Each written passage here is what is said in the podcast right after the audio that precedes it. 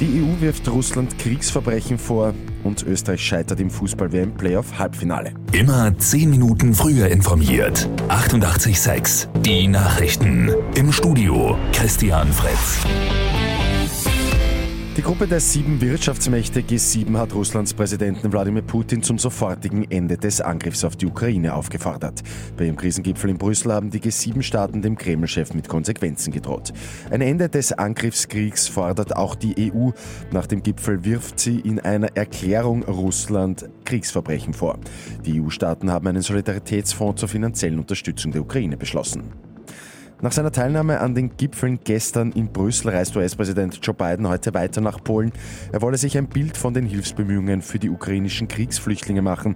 Auch ein Treffen mit in Polen stationierten US-Soldaten steht auf dem Programm. Internetriesen wie Facebook und Google müssen in der EU künftig deutlich strengere Regeln einhalten. Unterhändler der EU-Staaten und des Europaparlaments haben sich am Abend auf ein neues Gesetz über digitale Märkte geeinigt. Das Gesetz soll für einen faireren Wettbewerb sorgen. Und Österreichs Fußballer sind bei der Weltmeisterschaft Ende des Jahres in Katar nicht mit dabei. Die Österreicher verlieren das Playoff-Halbfinale gegen Wales mit 1 zu 2. Superstar Gareth Bale trifft zweimal.